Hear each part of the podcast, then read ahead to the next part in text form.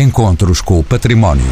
Uma parceria TSF, Direção-Geral do Património Cultural, com o patrocínio de Lusitânia Seguros.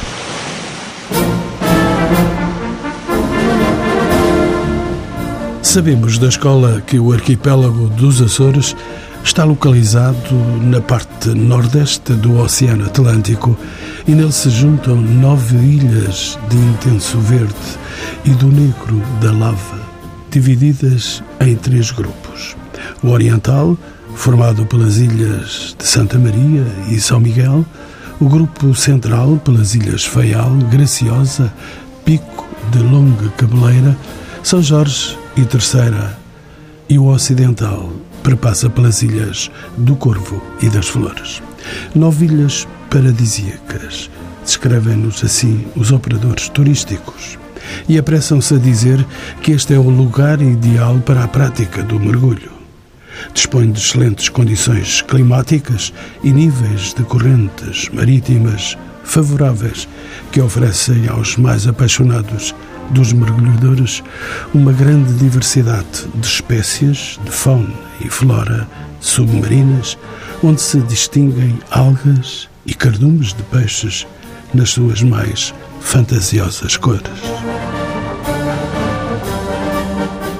Para melhor informação, e recebo-a da revista National Geographic, as Ilhas dos Açores são um dos melhores destinos de verão do mundo, marcadas por encostas verdejantes, falésias, lagoas e cascatas onde reina um imenso sossego, uma aturada tranquilidade e uma harmonia desafiante. Aproximamo-nos do Parque Arqueológico Subaquático da Baía de Angra do Heroísmo. Emergem aqui o cemitério das âncoras, mais de 40, do século XVI ao século XX, e o navio a vapor de seu nome, Lidador, de 78 metros de comprimento, que aqui naufragou em 1878. É neste ambiente que se abre a tertúlia entre os convidados destes encontros com o património. Assim, Alexandre Jacinto, licenciado em Ciências do Desporto e Educação Física, instrutor de mergulho recreativo, acompanha estudos realizados na Baía de Angra no âmbito da arqueologia subaquática. Pedro Cota, geógrafo, gestor cultural, consultor para o investimento, turismo e produção cultural. João Pedro Barreiros, engenheiro zootécnico, doutorado em Biologia, professor auxiliar com agregação na Faculdade de Ciências Agrárias da Universidade dos Açores, mergulhador e instrutor e escafandro autónomo. José Luís Neto, licenciado, mestre e doutor em Arqueologia, estudou também Filosofia, Património, Museologia e Desenvolvimento. Defende causas da cultura e dos direitos humanos. A quem pergunto pelo mergulhar nos Açores, património e turismo subaquático na Macaronésia. Que projeto é este, José Luís Neto? O projeto Mergulhar reúne quer os Açores, quer a Madeira, quer as Canárias, quer ainda os países terceiros, nossos parceiros, que neste caso é a República de Cabo Verde e o Senegal. O projeto Mergulhar visa optimizar algo que já estava a ser feito na região autónoma dos Açores, que é juntar o binómio arqueologia subaquática com turismo cultural. Esse casamento é um casamento que diríamos quase que natural, porque o mergulho, para além de ser fruição, pode ser simultaneamente também educação. E há poucos locais, como os naufrágios ou os antigos ancoradores, onde possamos ter um contacto direto com a história, vê-la, palpar a sua tridimensionalidade, no fundo, termos acesso a essas cápsulas do tempo e, com o conhecimento e com a nossa imaginação, sermos transportados na mágica máquina do Else e conseguir ver os antigos navegadores, aqueles que cruzaram os oceanos para ligar pela primeira vez o mundo naquilo que nós poderíamos chamar a primeira globalização e que, de facto, é um grande contributo da Europa para o resto da humanidade. José Luís Neto, na sequência do que está a dizer, qual o traço de união que liga estes diversos parceiros, além, claro, do Oceano Atlântico? Porque a inclusão do Senegal, por exemplo, e não de eh, outros países da costa ocidental africana. Há algum teor político especial nestas relações? Bem, eu não serei a pessoa mais indicada para responder a essa questão neste painel. Aliás, estou ali a olhar para o meu colega Pedro Cota, que com certeza terá uma resposta muito mais eficiente e eficaz do que a minha. Aquilo que eu penso é que nós gostamos de pensar que os nautas navegaram em embarcações e com isso descobriram os caminhos. Não é bem assim. Aquilo que realmente se passou não foram os comandantes, não foram os navios, nem foram sequer os marinheiros. O mais importante é aquilo que é invisível aos olhos e aquilo que realmente une estes territórios todos é aquilo que não se vê, ou seja, aquilo que possibilitou os seus contactos que antes não existiam. Esse invisível é o vento. É o vento e são as marés. E são eles que fizeram a união improvável de pessoas, gentes, povos e culturas que anteriormente tinham um total desconhecimento uns dos outros. Mas, como disse, esta versão, eventualmente mais poética, é coadjuvada, evidentemente, com uma visão geoestratégica e geopolítica que o Pedro estará muito mais habilitado para falar. Pedro Cota, bem-vindo aos Encontros com o Património e, de acordo com a vontade do José Luís Neto, eh, vamos ouvir a sua palavra sobre esta relação porventura política que existe nesta área. De facto, apesar da visão de José Luís muito romântica, maciada e consegue encontrar eh, uma pertinência em tudo o que, o que normalmente é apenas prático ou político neste caso. Senegal e Mauritânia eh, juntam-se a este projeto por uma questão de decisão do fundo no qual é incluído este projeto. O projeto é executado no âmbito de, um, de uma iniciativa comunitária, que é o um Interreg, são projetos de cooperação transnacional que envolvem envolveram até, até há bem pouco apenas a Macronésia, Açores, Madeira, Canárias e Cabo Verde, e neste último quadro comunitário juntaram-se uh, a estas uh, quatro regiões, Senegal e Mauritânia.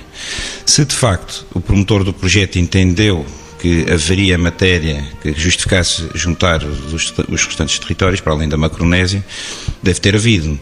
E nesse sentido, o que se procurou foi, apesar dos Açores estarem no patamar de evolução na exploração e no estudo deste património subaquático mais avançado que as restantes regiões, todas as outras poderiam, a partir daqui, desenvolver os seus conteúdos, eh, aprofundar os estudos, aprofundar o conhecimento e criar aquilo que é, no essencial, o objetivo do projeto, que são ativos a partir dos conteúdos patrimoniais subaquáticos existentes em cada uma destas eh, regiões. João Pedro Barreiros, bem-vindo também aos encontros com o património, parecia-me estar a pedir a palavra. Não, eu só queria acrescentar um detalhe no meio disto tudo, que também o Alexandre está, conhece bastante bem, eh, e que tem a ver com a praticabilidade do mergulho. É que é preciso também ter isso em atenção. A atividade de mergulho, uma coisa é o, o, a investigação arqueológica e, e, paralelamente, alguma investigação de biodiversidade, que é por isso que eu estou aqui também, que, que tem que ser realizada e que é realizada em condições muitas vezes que não são as mais propícias para o mergulhador comum, mas o mergulhador que quer visitar tudo isto precisa de uma série de outras coisas. Há características do fundo eh, em algumas regiões, de, ao longo de praticamente toda a costa da Mauritânia e a parte norte do Senegal, que são muito difíceis de mergulhar para o mergulhador comum, para o mergulhador contemplativo, que vai fazer turismo ou fotografia. Basicamente, a partir só da, da latitude de Dakar e da ilha de Goré, é que de facto começam a aparecer alguns recifes rochosos que facilitam isso ou que tornam as missões menos complicadas. Depois está toda, há toda a logística em terra, não é? É preciso haver centros de mergulho, é preciso haver compressores para encher garrafas, é preciso haver guias de mergulho que estão treinados e especializados e, e habilitados para levar os turistas para ver o que querem ver. Portanto, isso é, é também uma condicionante nestas questões todas. Alexandre Jardim, já lhe vou bater à porta mais uns uh, breves minutos. Bem-vindo, entretanto, aos encontros com o património. Pedro Cota, É geógrafo de formação, já o disse, gestor cultural. O turismo subaquático é, tanto quanto sei, uma das potencialidades que o projeto Mergulhar privilegia. Podemos considerar que este tipo de turismo tão específico representa já um sector importante da atividade turística aqui nos Açores? Bem, mais uma vez, eh, parece-me que a palavra vai ter que acabar por chegar aqui ao nosso colega de painel Alexandre, provavelmente estará melhor habilitado a responder a isto que eu. O que eu tenho eh, é conhecimento de dados que me chegam tanto por via da própria Direção Regional como dos operadores, aliás, eh, deverão ser os operadores, neste caso, os, aqueles que recolhem esta informação, é que os números de visitantes e a, quantidade de riqueza ou de gastos que isto gera na região já é bastante significativo. Uma coisa é certa, como foi dito e muito bem, um dos objetivos do projeto é a criação de uma atividade turística à volta do património cultural subaquático e isso eh, reflete, obviamente, uma preocupação das regiões que aqui estão envolvidas. No caso das Canárias, que é um exemplo muito paradigmático, nós estamos a falar de um fluxo turístico que o ano passado, se não estou em erro, alcançou os 15 milhões de visitantes. E começa, e começou já, já há algum tempo, a haver uma, uma preocupação com consequências políticas, obviamente, de tomadas de decisões de alternativas da oferta turística local que não seja o, o turismo que têm, que estão habituados, que acaba, acaba, por ser turismo de resort e de praia sol e mar. E tem havido uma grande preocupação na criação de novos conteúdos. Ora, os Açores, quando entram neste projeto e quando nós discutimos a questão do, do, do ecoturismo, que está muito em voga nesta, nesta call, deste programa de cooperação transnacional de Interreg eh, Açores, Madeira e Canárias, os Açores estão numa posição muito diferente daquela que é a maior parte das outras regiões. Não tanto Madeira, que está muito a par, a par dos Açores, em que grande parte dos conteúdos que nós oferecemos são muito ecoturísticos. Portanto, e tem havido essa preocupação. E quando falamos no ecoturismo, o turismo cultural tem especial uh, expressão. Neste quadro, o património arqueológico subaquático dos Açores é de facto um conteúdo fabuloso quando comparado às outras regiões. A, a nossa posição geoestratégica, a nossa posição na, na, nas rotas, como falava o, o Gé Luís Neto, trouxe-nos uh, a desgraça de muita gente e de muitos barcos que hoje são um património que jaz no, nós, no nosso mar e que interessa explorar a todos os níveis, principalmente do ponto de vista turístico, porque é efetivamente um ativo a explorar. Já lá iremos com certeza a esses seres uh, dispersos pelo Atlântico uh, Alexandre Jardim, afinal, vai ter mesmo que entrar em programa antes do tempo. E a dizer da sua justiça. Sim, este, este abraço, digamos assim, entre, entre o turismo e o património cultural, sem dúvida que na ótica de um operador marítimo turístico, que é o que nós somos, é muito interessante. É muito interessante porque hum, conseguimos ter um, um valor de, de, interesse acrescentado pelo facto de termos vários sítios de visitáveis, não é? Onde é possível mergulhar em, em destroços e, e, mergulhar um bocadinho na, na história. E, e, sem dúvida que o facto de, da pessoa poder explorar esses locais arqueológicos para já dá, para o turista é desafiante, é, é como se fosse um, um passeio por algo desconhecido, um, uma viagem no tempo, como disse ali o Gélios Neto. E claro, e, e, para nós é muito importante porque o facto de termos esses, esses locais cada vez mais bem organizados e cada vez mais bem representados, tanto em revistas como em mapas que se vão fazendo, é uma ferramenta uh, muito, muito importante para nós operadores de, de mergulho. Como sabe Pedro Cota, eh, a grande maioria dos turistas não mergulha. Que tipo de turistas procura de facto esta atividade do turismo arqueológico? São mergulhadores experientes ou também os iniciados? Eu não, eu não tenho dados concretos e formais que me permitam responder a isso. Mais uma vez, teria que ser o Alexandre que é que está por dentro desse campo. O Alexandre está em todas. O Alexandre está, portanto, em todas. Quando nós falamos, obviamente, que neste, no painel que aqui está representado, o Alexandre representa diretamente o setor privado que tira partido ou que explora este campo turístico. Portanto, será melhor o Alexandre que ninguém para responder a esta, esta questão. Alexandre Jacinto. Então, para quem não conhece, e pronto, existem aqui, existem aqui dois tipos de turistas. Os mergulhadores certificados, que é a pessoa que tem o seu, o seu certificado de mergulho Uh, e vem à procura de, de, uma saída de mergulho organizada. No fundo, ele tem a sua carta e procura os serviços dos operadores marítimo-turísticos para obter um passeio guiado uh, nestes, nestes locais. Também existem os outros, as outras pessoas, que são o turismo mais genérico, o mergulhador não certificado.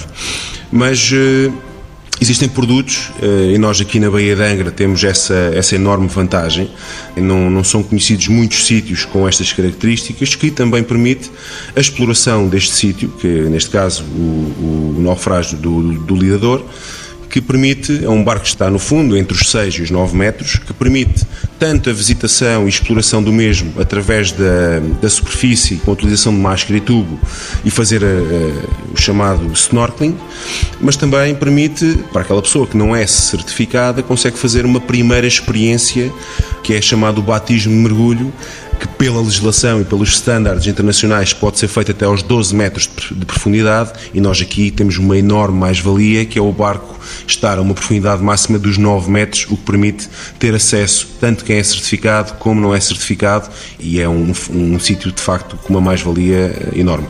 João Pedro Barreiros também a entrar nesta linha de conversa. Sim, era só para complementar um bocado aquilo que o Alexandre já disse, é que é preciso ter em atenção que em ilhas vulcânicas, sem plataforma continental, a proximidade de grandes profundidades é imediata, não é? Portanto, para fazer mergulhos com insegurança a partir uh, dos, dos 20, 30 metros, já exige outro tipo de certificação, já existe também outro nível de, de, de regularidade e de, e de, qualidade dos mergulhadores que para lá vão. Isso acontece aqui, acontece na Madeira, acontece nas Canárias, acontece em Cabo Verde. E, portanto, há destroços que, que de facto só serão visitáveis por uma faixa de mergulhadores que estarão habilitados a essas maiores profundidades. Eventualmente, mais tarde, até isso, os operadores poderão pensar nessa hipótese. Eu, pessoalmente, penso que os Açores têm um enorme potencial em termos de, de, de oferta de, de, pacotes de mergulho para o mergulho técnico, para o mergulho exigente, para o mergulho com misturas, como rebreathers, etc. Mas para isso é preciso todo um resto de infraestruturas, nomeadamente é preciso que haja mais do que uma câmara de descompressão a funcionar, que neste momento só há uma. E, portanto, ou há logística ou, ou a coisa não, não funcionará muito bem. De qualquer das maneiras, existe aquilo que o Alexandre disse, existe essa possibilidade. Há, há lugares de designação a baixa profundidade, por estes níveis básicos de mergulhadores, ou mesmo não certificados, e depois há o, os outros destroços que implicam outro tipo de certificação e, e de capacidade técnica do mergulhador.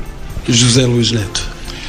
Ora, o Alexandre não avançou, creio eu, por alguma modéstia, mas os números, apesar de serem bastante inferiores aos das Canárias, não envergonham ninguém. Há cerca, pouco menos, de 50 mil turistas de mergulho ano nos Açores. Os dados são, as estimativas são oferecidas pela própria Associação de Operadores de Mergulho dos Açores, da qual o Alexandre Jacinto é vice-presidente, e há vários sítios que servem para fazer batismos de mergulho que são precisamente em naufrágios. Um deles é em Santa Maria, com Canárias, que está a 3 metros de profundidade, é um navio fantástico, ligado à Guerra da Independência de Cuba, neste caso pelo opressor espanhol, e que transportava militares e trazia contrabando. Portanto, de um indivíduo que a gente conhece muito bem, a história está muito bem feita.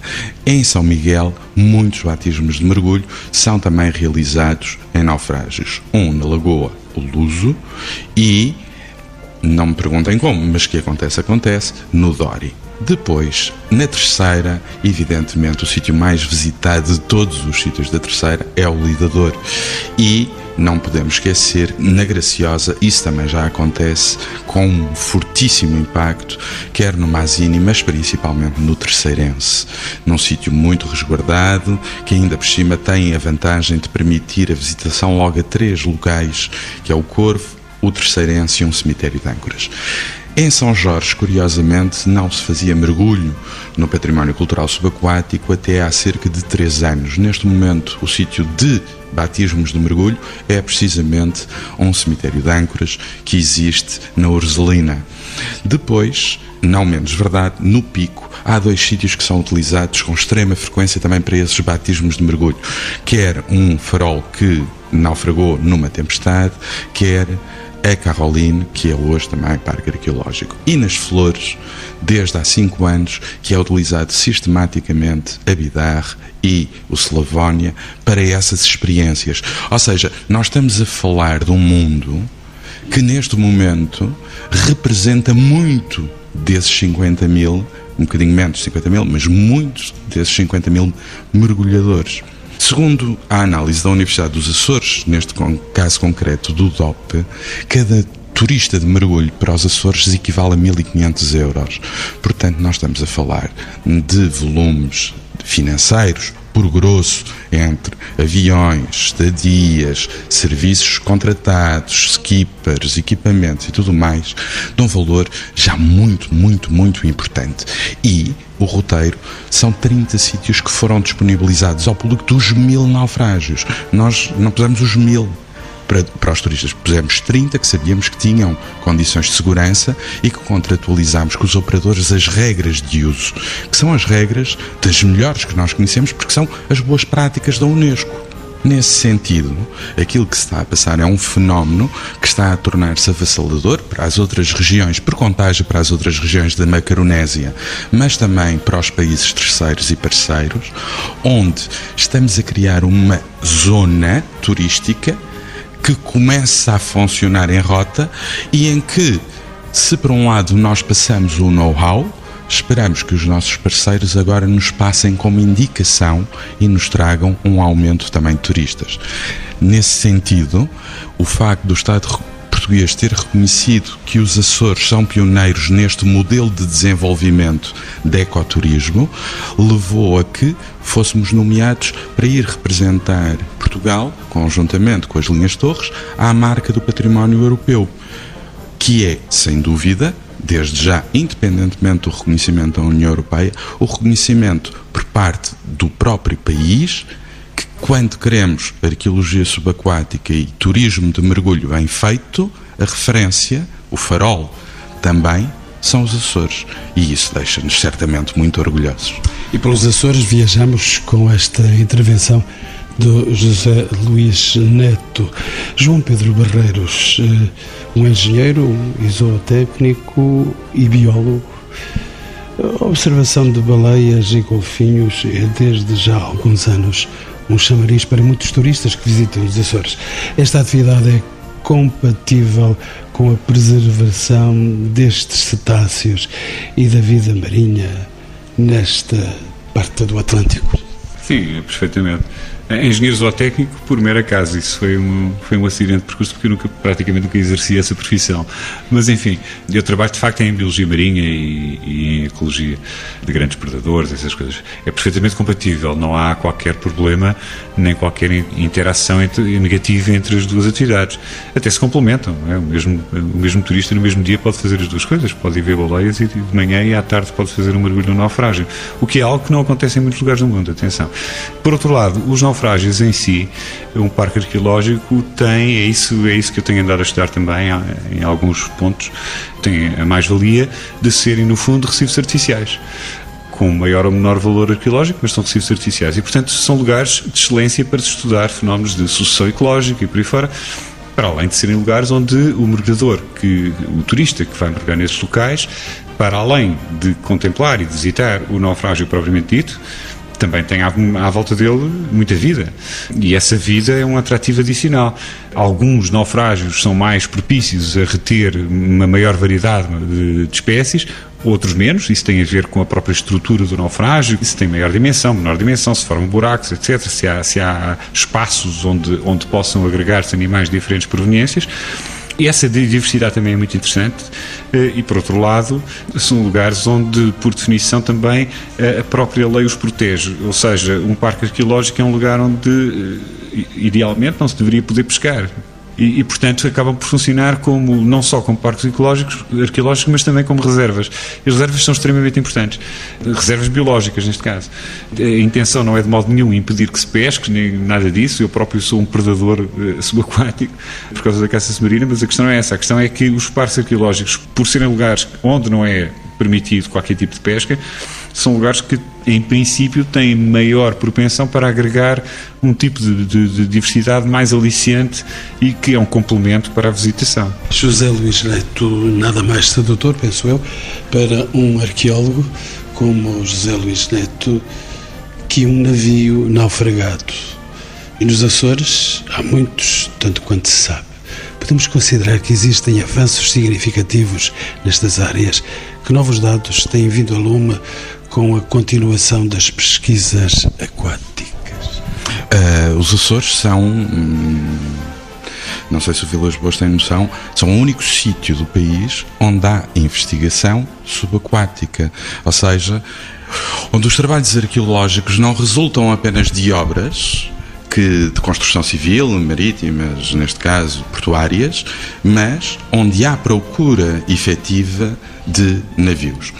Ainda o ano passado esteve patente no Museu Francisco Lacerda uma exposição que foi muito, muito significativa de um conjunto de materiais que estavam em terra, mas complementado pelo sítio de mergulho que ainda existe no mar, de uma barca negreira francesa de nome Montferrand, que em 1864 naufragou. E naufragou sendo pelo que foi recolhido uma barca dedicada ao tráfico ilegal negreiro. 1864 já não era autorizado o tráfico de escravos, nem em Portugal, nem no Brasil, nem em França, de onde a barca era originária, nem a Inglaterra que policiava o Atlântico. Esta passou e já estava no caminho de regresso ao seu porto francês, o que quer dizer que pelo menos esta não mais traficou seres humanos. É talvez uma dos últimos barcos negreiros de todo sempre a fazer este circuito triangular. Como é evidente, isto é uma mais-valia, mais-valia evidente para o turismo. Mas a minha preocupação central ao desenvolver-se este modelo com todos os parceiros, ao ser integrado, garante-lhe é a proteção do património cultural subaquático, porque, pese embora os Açores já não tenham a presença operativa de caçadores de tesouro desde os anos 90, aquilo que está em causa é uma efetiva proteção desses bens culturais. E a proteção não pode ser apenas administrativa, jurídica, não pode apenas existir em lei ou em convenções internacionais, como a ratificada por Portugal em 2001 da Unesco tem de ser mais que isso, tem de ser superior. E para ser superior tem de envolver as pessoas. As leis não podem ir contra as pessoas, devem envolvê-las. A proteção do património ou é para todos ou não é para ninguém. E nesse sentido, só quando os operadores em primeira linha da ação se sentem donos desse património, é que esse património pode ser efetivamente protegido. E com os instrumentos que procuramos dar-lhes, eles tornam todo e qualquer mergulhador um cidadão ativo, consciente e protetor desse património, seja um mergulhador de cá, seja quando volta para o seu país de origem, fazendo finalmente real e concreta a proteção, porque só há proteção quando as pessoas alertam. E os caçadores de tesouros não tenham a menor ilusão. Estão aí, estão para durar, estão mais bem equipados, mas têm sempre de vir buscar mantimentos e estão sinalizados. Alexandre Jacinto, um animador da arqueologia subaquática. A questão da segurança neste domínio que estávamos a falar é certamente uma das competências mais reforçadas, mesmo com mergulhadores experientes. Apesar da imprevisibilidade do mar, posso perguntar-lhe se há segurança que baste para as condições de mergulho neste mar dos Açores. Sabemos, sabemos que com o Mar dos Açores e as pessoas às vezes têm esse, essa ideia. Estamos no meio do Atlântico, há, há muitas correntes, o mar é forte, o mar é bravo. De facto é uma verdade. e os problemas, como eu costumo dizer, eh, evitam-se, não é? Nós temos, nós como operadores, as pessoas têm essa garantia, porque são hoje em dia são todas as escolas de mergulho e centros de mergulho dos Açores são são enquadrados por profissionais certificados internacionalmente, onde os estándares são muito elevados. Por isso, as pessoas, quando escolhem o centro de mergulho para explorar esses sítios, que têm, têm garantia que vão ser bem enquadrados e que vão ter uma, uma boa avaliação das condições de, do estado do mar para poderem usufruir e desfrutar desses sítios. Há vários sítios, uh, destes sítios do, nos Açores, uns que se encontram mais fundo do que outros, é uma verdade. Os que se encontram mais fundos têm, e existe a possibilidade de usarmos cabos de, de descida para conseguir agregar o grupo e, e, garantir que a descida e a subida são feitos em segurança. E depois, felizmente, temos também os outros sítios mais protegidos, como é aqui no caso da Baía de Angra, um sítio altamente protegido e um sítio que enquadra todo o tipo de experiência uh, de mergulhadores, desde o mais experiente ao menos, ao menos experiente, e sim, uh, essa segurança é, é sem dúvida bem, bem assegurada. Pedro Cota, não esqueço que é consultor para o investimento, turismo e produção cultural, disponibilizando cerca de 30 sítios de mergulho cultural.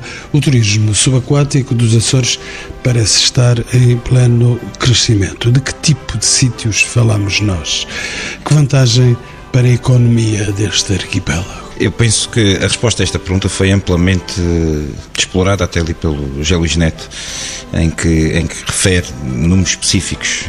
Ora, estes 30 sítios são alguns de, dos quais mil, ou cerca de mil, mil ou mais de mil naufrágios identificados nos Açores, que as entidades competentes julgaram reunir as condições necessárias de segurança para poder disponibilizar à população o trabalho das, das, instituições públicas e daquelas que estão envolvidas neste projeto especificamente do Margulhar é a criação de algumas das condições que foram aqui referidas pelo João Pedro Barreiros e pelo Alexandre Jacinto e que e são mais algumas, eh, nomeadamente eh, a sistematização da informação a disponibilizar ao turista, eh, a criação de centros de interpretação daquilo que vai ser visitado e daquilo que, que são os sítios, de modo também a ajudar as próprias operadoras no seu trabalho de licitação e de instrução aos, aos aos, visitantes sobre o que é que vão ver, interpretar aquilo que vão ver, mas isto demonstra a importância que estes 30 sítios podem significar para a economia da região. Nós sabemos que um dos objetivos das, das iniciativas públicas, das políticas de, de, de turismo, eh, prendem-se muito com a diversificação dos mercados e da procura turística. Ora, este é, estou convencido, um produto diferenciador pode significar a atração de novos públicos. E quando o José Luís Neto fala, uh, de, e, e, o próprio Alexandre Jacinto, que falaram da, da questão de, do tipo de turismo que nos procura, eu, pelo que eu vi, fico um pouco convencido que ainda uma parte significativa das pessoas que praticam mergulho do ponto de vista da, da atividade turística são visitantes dos Açores que aproveitam a oportunidade para o mergulho de batismo, a, a sua primeira experiência, quer seja, quer não seja, estou convencido que algumas vezes não, não será a primeira vez que mergulham, mas pronto, praticam aqui o seu mergulho de batismo. Isto leva-me a crer que ainda há uma margem de crescimento muito grande por entre aquele que é o público que se pretende em última análise, que é aquele que vem aos Açores especificamente para realizar mergulho. E nesse sentido, parece-me que eu não estou por dentro dos números reais que existem eh, no mundo, mas conheço muita gente que percorre muito do mundo à procura exatamente destes, destinos de, de, de, mergulho.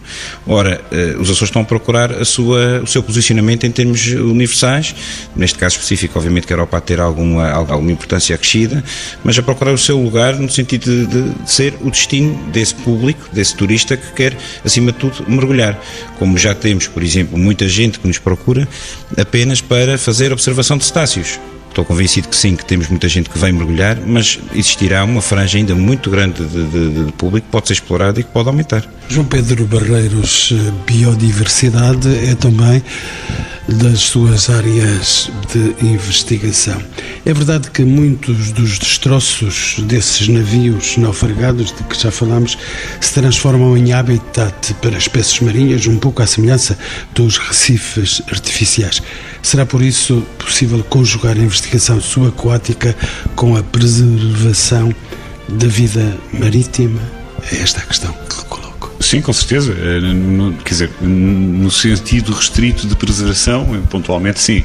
Eh, mas o mais interessante é que trabalhar juntamente com arqueólogos, aliás, há, dois anos ou há um ano e meio, publiquei com uma arqueóloga que, que, trabalhou muito tempo aqui nos Açores, a doutora Catarina Garcia, um artigo numa revista de Elsevier chamada Regional Studies in Marine Science, que é precisamente, que discute precisamente essa, essa questão, ou seja, a complementaridade do, do, do, do, trabalho da arqueologia subaquática com, eh, com a biologia marinha e, neste caso, com a biodiversidade, com, com, o número de espécies e o número de indivíduos de cada espécie que estão associados a um, a um destroço, a um naufrágio.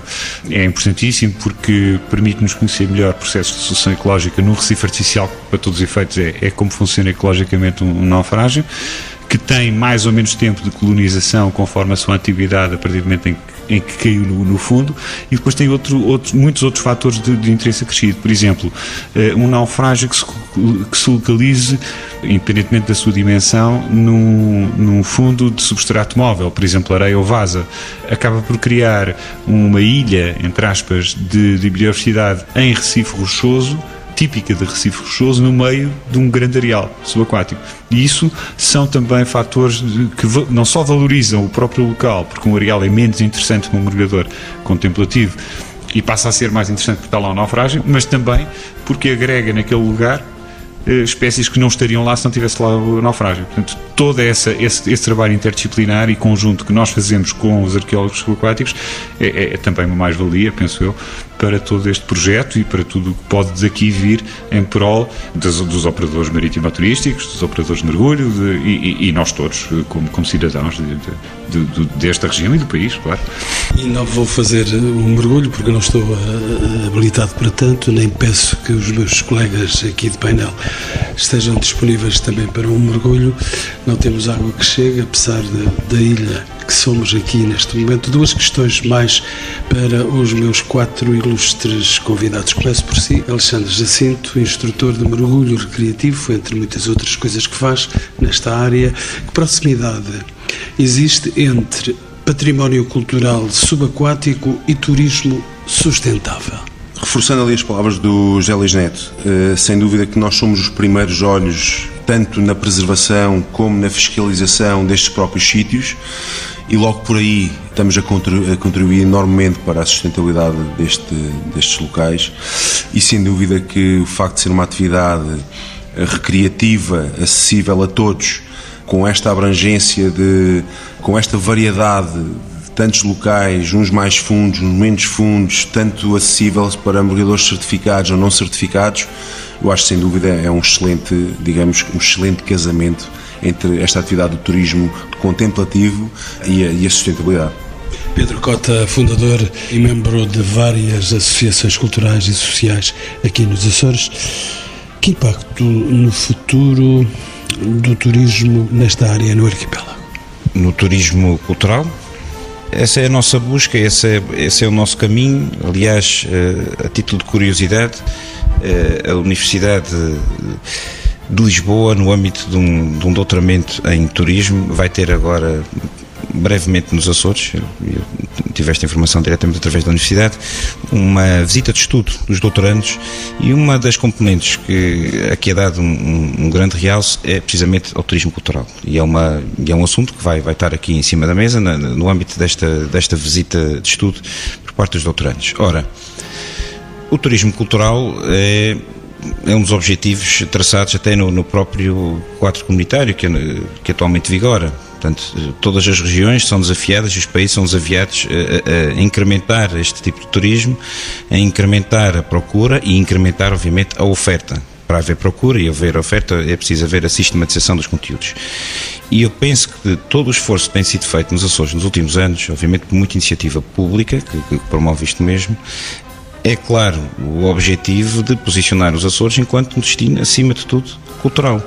É evidente que quando nós equacionamos a questão cultural e o ecoturismo aqui, toda a componente natural tem que ser integrada, até porque tudo o que nós somos parte também do, do, do meio onde estamos.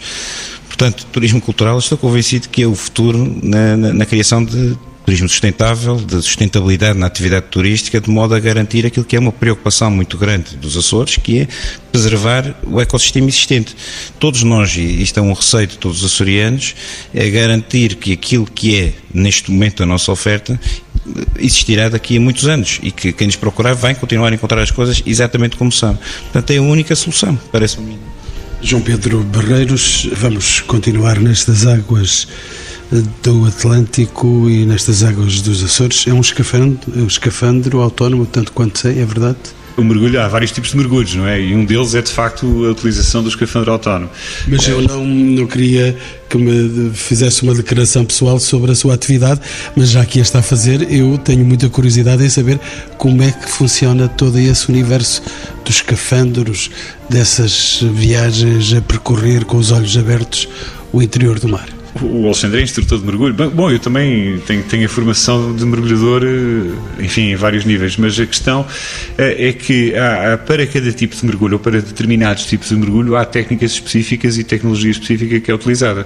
Há bocado falou-se na questão do mergulho em apneia, daquilo que é vulgarmente designado por snorkeling e também pelo mergulho da apneia profundo, que é um outro nicho interessante. Há pessoas que, como eu, por exemplo, gosto imenso de mergulhar em apneia, o que significa mergulhar sem qualquer tipo de, de, de, equipamento auxiliar que transporte o ar connosco, portanto vamos retendo a respiração por ali abaixo, eu gosto imenso disso, um bocado perigoso e tal, mas enfim, mas uh, há uma associação disso e depois há a utilização dos escafandros. Os escafandros são, uh, enfim, há vários tipos de escafandros, pode-se usar a mistura que estamos a respirar agora, por exemplo, ar, que é mais comum, claro, mas pode-se utilizar outro tipo de misturas e outro tipo de tecnologia, mas que nos permite o quê? O escafandro, a ideia do escafandro autónomo é permitir-nos essa autonomia, ou seja, estar no mundo mundo estar debaixo d'água durante um determinado período de tempo sem ter que vir à, à superfície e constantemente respirar. E é isso nos permite explorar determinados lugares durante mais tempo e com mais minúcia. Uh, a, ideia, a ideia é essa, a ideia do escafandro autónomo é, é, é, essa mesmo, é a autonomia do escafandrista, do mergulhador, que não está ligado por um cabo à superfície, porque também há essa possibilidade, uh, mas não é, isso que, não é isso que se faz. O que se faz é, é, é, usar tecnologia que tem vindo a melhorar cada vez mais para permitir a autonomia do mergulhador passeando, sendo transformando-se num, num, animal marinho, se quiser, ou subaquático. Essa é a experiência que o João Pedro Barreiros tem e faz e, e com ela hum, se que se diverte muito. Eh, deixe-me dizer, por outro lado, ou perguntar-lhe por outro lado, o património cultural subaquático liga com turismo sustentável? Eu penso que sim, eu penso que sim. Já foi aqui dito sob várias perspectivas. O Alexandre ainda há bocado falou nisso e o Zé Luís. Casa porquê? Porque, à partida, as pessoas que vão praticar esta atividade como turistas são pessoas que passam por um determinado, já passaram ou passarão a passar por um determinado tipo de informação e dentro de um contexto de uma certa pedagogia que é sempre ministrada pelo alto profissionalismo das, dos operadores profissionais, como o Alexandre, e que obedece a regras, como, como o próprio Alexandre já disse há bocado, a regras muito exigentes das certificadoras internacionais de mergulho, de mergulho recreativo. E, portanto, eh, sim, as pessoas têm essa consciência. Uma coisa importante aqui é não misturar eh, algum fundamentalismo, enfim, de conservação de tudo e mais alguma coisa só porque sim, mas uh, o percurso do, do, do, do mergulhador é tendencialmente um percurso que visa a sustentabilidade tanto dos, dos, recursos não vivos, que isto é um recurso não vivo que estamos a falar, como dos recursos vivos, porque tudo aquilo faz parte de um conjunto extremamente interessante, dinâmico, eh, com imensa eh, diversidade no, nos mares do mundo e que aqui de facto tem condições excepcionais. José Luís Neto, a, a gravidade de ser a última palavra, o arqueólogo praticante de escavações com filosofia, religiosidade e património à mistura, este património cultural subaquático dos Açores tem mesmo futuro?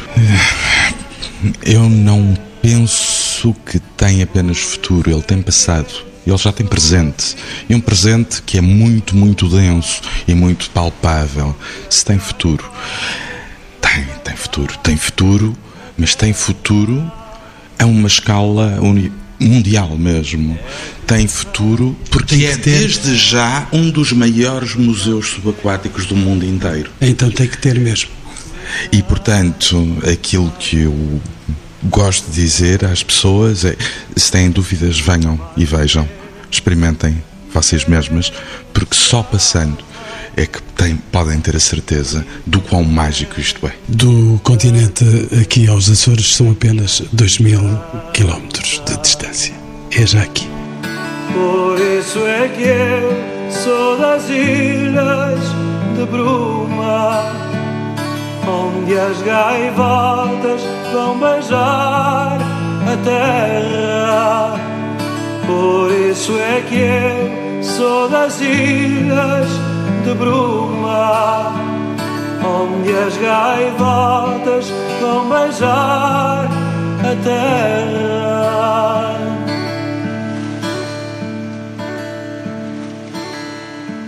Encontros com o Património, uma parceria TSF, Direção-Geral do Património Cultural, com o patrocínio de Lusitânia Seguros.